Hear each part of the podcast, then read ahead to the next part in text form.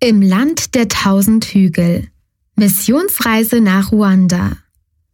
Mitte September trat eine Gruppe von zehn Personen aus den Gemeinden Papenburg, Michelstadt und der Bremer Region für etwa eine Woche eine Reise nach Ruanda an.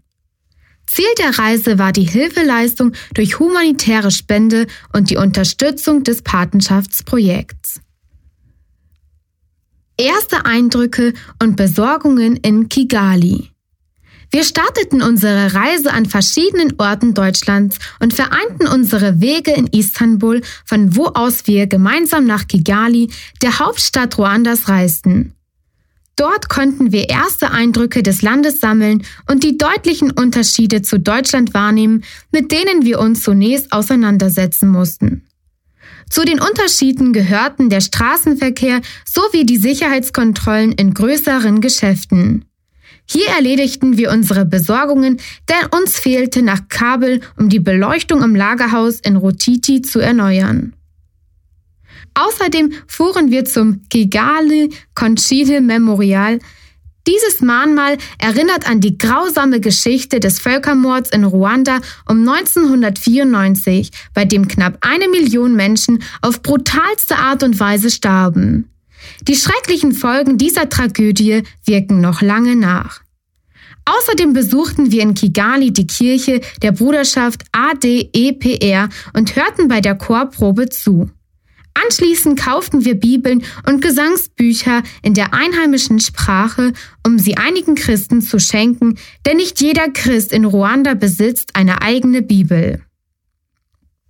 Das Patenschaftsprojekt bei den Menschen vom Berg.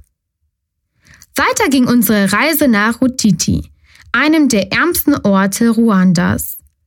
Früher wurden die Einwohner als die Ausgestoßenen oder abwertend als die Menschen vom Berg bezeichnet. Sie hatten kaum eine Perspektive auf ein besseres Leben. Doch Gott hat diese Menschen nicht vergessen. Mittlerweile gibt es im Ort eine Kirche und das CDH Stephanus hat ein Patenschaftsprojekt ins Leben gerufen. Als wir ankamen, wurden wir sogleich sehr herzlich von einer großen Kinderschar in Empfang genommen. Für sie ist es immer wieder eine Freude, wenn Weiße kommen. Am Ankunftsabend in Rotiti nutzten wir die Zeit, um uns mit einigen der Kinder zu unterhalten, Lieder zu singen und zu spielen. Da die Eltern der Kinder oft wenig Zeit für sie haben und sie deswegen zu Hause kaum Zuneigung erhalten, schätzen sie umso mehr, wenn man sich mit ihnen beschäftigt. Der nächste Morgen begann für uns früh.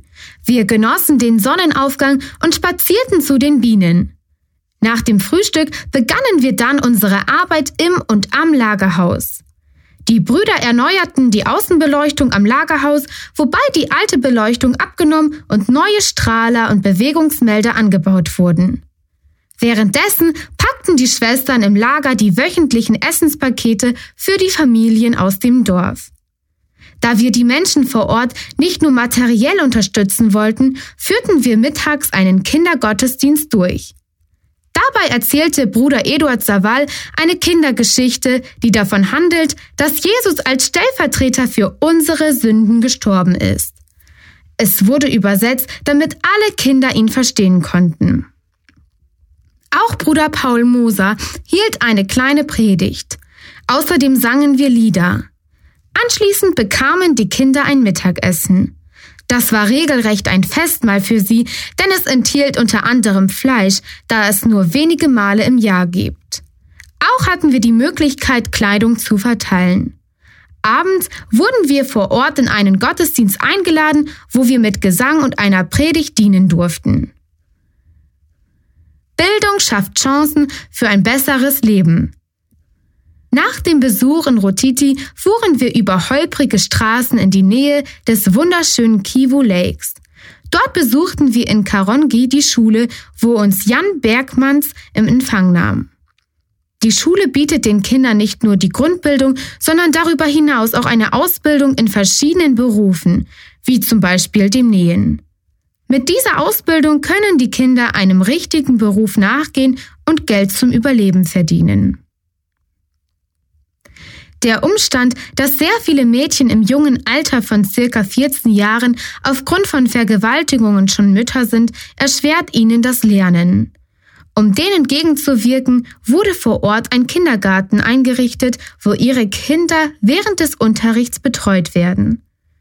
Um den Kindern eine angemessene Betreuung zu bieten, gibt es für jeweils zwei Kinder eine Betreuerin. Zwischendurch kommen die Mädchen, um ihre Kinder zu versorgen. Hier konnte Diana Gins, die Kinderkrankenschwester ist, den jungen Müttern Tipps zum Thema Hygiene und Kindererziehung geben.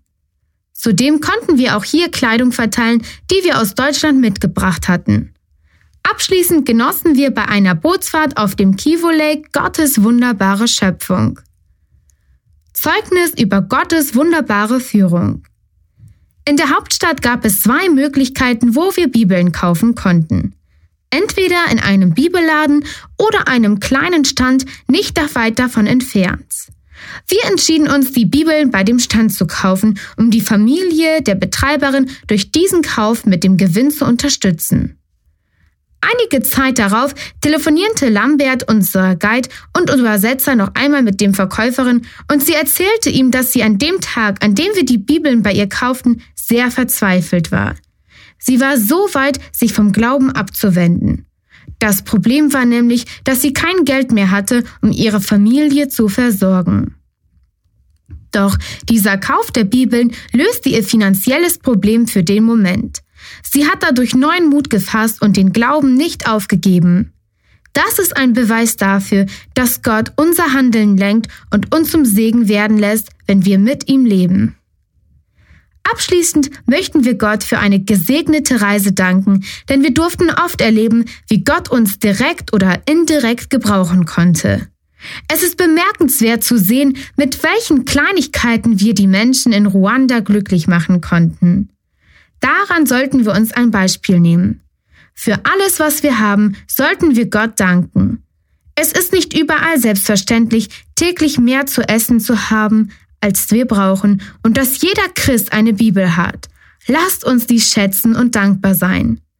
Lasst uns aber im Gutes tun nicht müde werden, denn zu seiner Zeit werden wir auch ernten, was wir nicht ermatten.